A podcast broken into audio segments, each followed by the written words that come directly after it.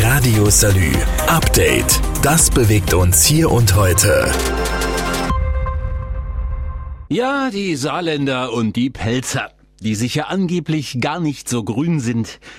Ich kann es nicht mehr hören.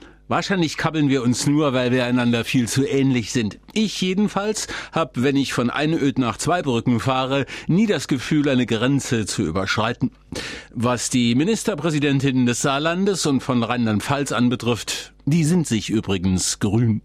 Was ich an Malu Dreyer sehr schätze, ist ähm, das Maß an Kompetenz und Herzenswärme, das man in einer Person vereinen kann. Was die besagte Malu Dreier postwendend an Anke Rehlinger weitergibt. An Anke Rehlinger schätze ich, dass sie einfach eine unglaublich offene, herzliche Art hat. Und ich kann auch das Thema Kompetenz natürlich genauso zurückgeben. Sie ist wirklich auch eine Frau, die an allen Ecken unterwegs ist, aber sie hat klare, klar definierte Leidenschaftsthemen, wo sie hochkompetent ist. Und davon profitieren wir gegenseitig, denke ich. Und das macht auch sehr viel Spaß an der Stelle. So, das Problem wäre also geklärt. Doch andere Probleme drängen. Beide Bundesländer haben eine industrielle Struktur, die so nicht zu halten sein wird. Für uns beide mit einer der wichtigsten Punkte ist, wie geht es mit unseren Ländern und der Wirtschaftsstruktur weiter, weil das eben auch eine ganz wesentliche Grundlage ist für alles andere, was wir in unserem Land äh, gestalten wollen. Der hohe Transformationsdruck, den gibt es in beiden Ländern. Es äh, ist so, dass beide Länder eine starke Industrie haben und beide Länder sich vorgenommen haben, dass sie auch weiterhin eine starke Industrie haben werden. Die Probleme sind unterschiedlich, aber gar nicht so weit voneinander weg. Wenn hier der Stahl eine ganz besondere Rolle spielt, natürlich auch die Automobilbranche, ist es bei uns natürlich vor allem die Chemie und das große Nutzfahrzeugcluster, sage ich, also Automobilbranche im weitesten Sinne. Und uns ist ein Anliegen, dass wir in dieser Transformation, in diesem Strukturwandel am Ende Gewinner und Gewinnerinnen der Transformation sind. Das heißt, die Innovationsfelder der Zukunft bespielt und sehr gut eben dann auch äh, gehandhabt werden in unseren jeweiligen Bundesländern. Und hier tut sich jetzt eine große Chance auf.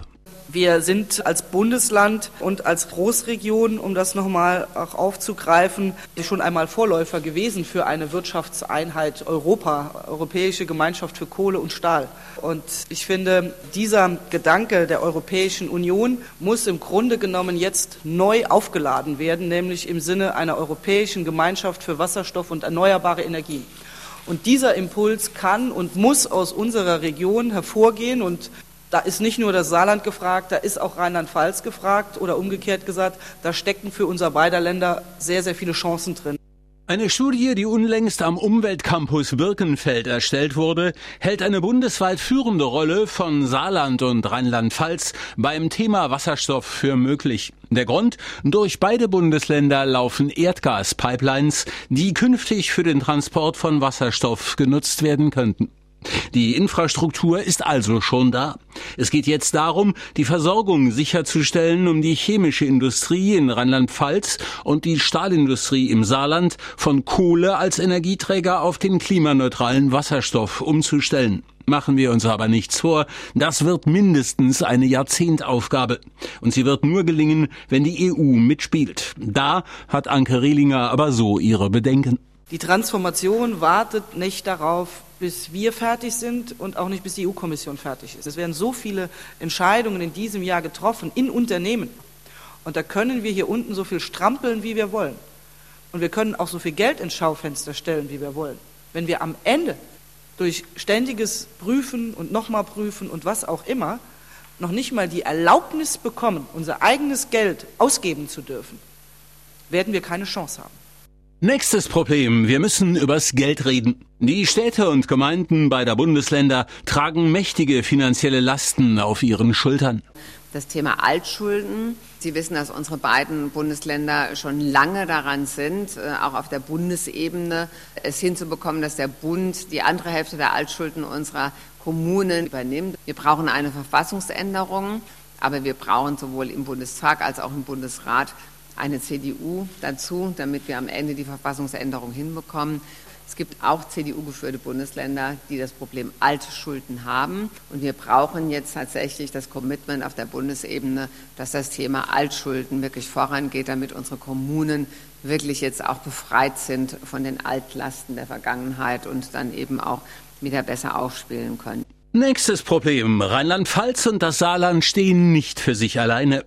Mit der französischen Region Grand Est, mit Luxemburg und der Wallonie bildet man eine Großregion. Doch da gibt es deutlich Luft nach oben. Die Kooperation zwischen unseren beiden Ländern ist gut und wichtig, aber auch die Möglichkeit, aus der Grenzlage nicht einen Nachteil zu haben, sondern einen Vorteil zu haben, ist genauso wichtig, wenn es um die künftige Entwicklung unserer beiden Regionen auch geht. Worauf stelle ich ab? Auf die Frage des Doppelbesteuerungsabkommens und die Frage von Homeoffice-Tagen. Wir hatten eine gute Regelung dazu gefunden in der Corona-Zeit. Diese Regelung ist ausgelaufen. Insofern gibt es einen Nachteil im Verhältnis zwischen Luxemburg und Deutschland gegenüber Luxemburg und Frankreich beziehungsweise Luxemburg und Belgien.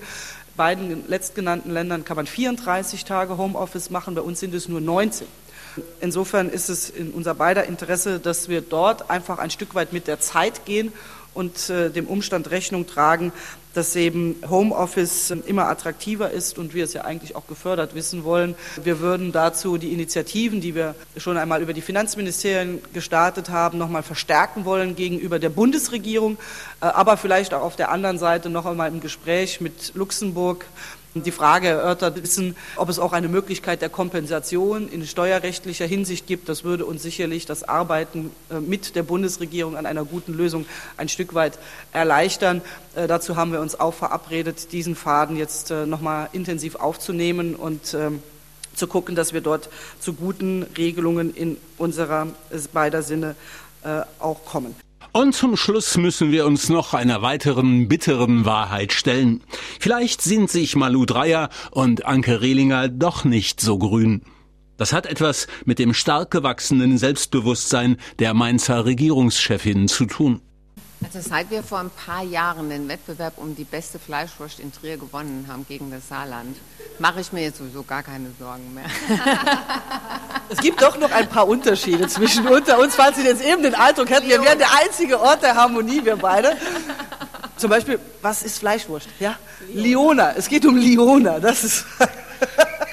Radio Salü. Update. Das bewegt uns hier und heute.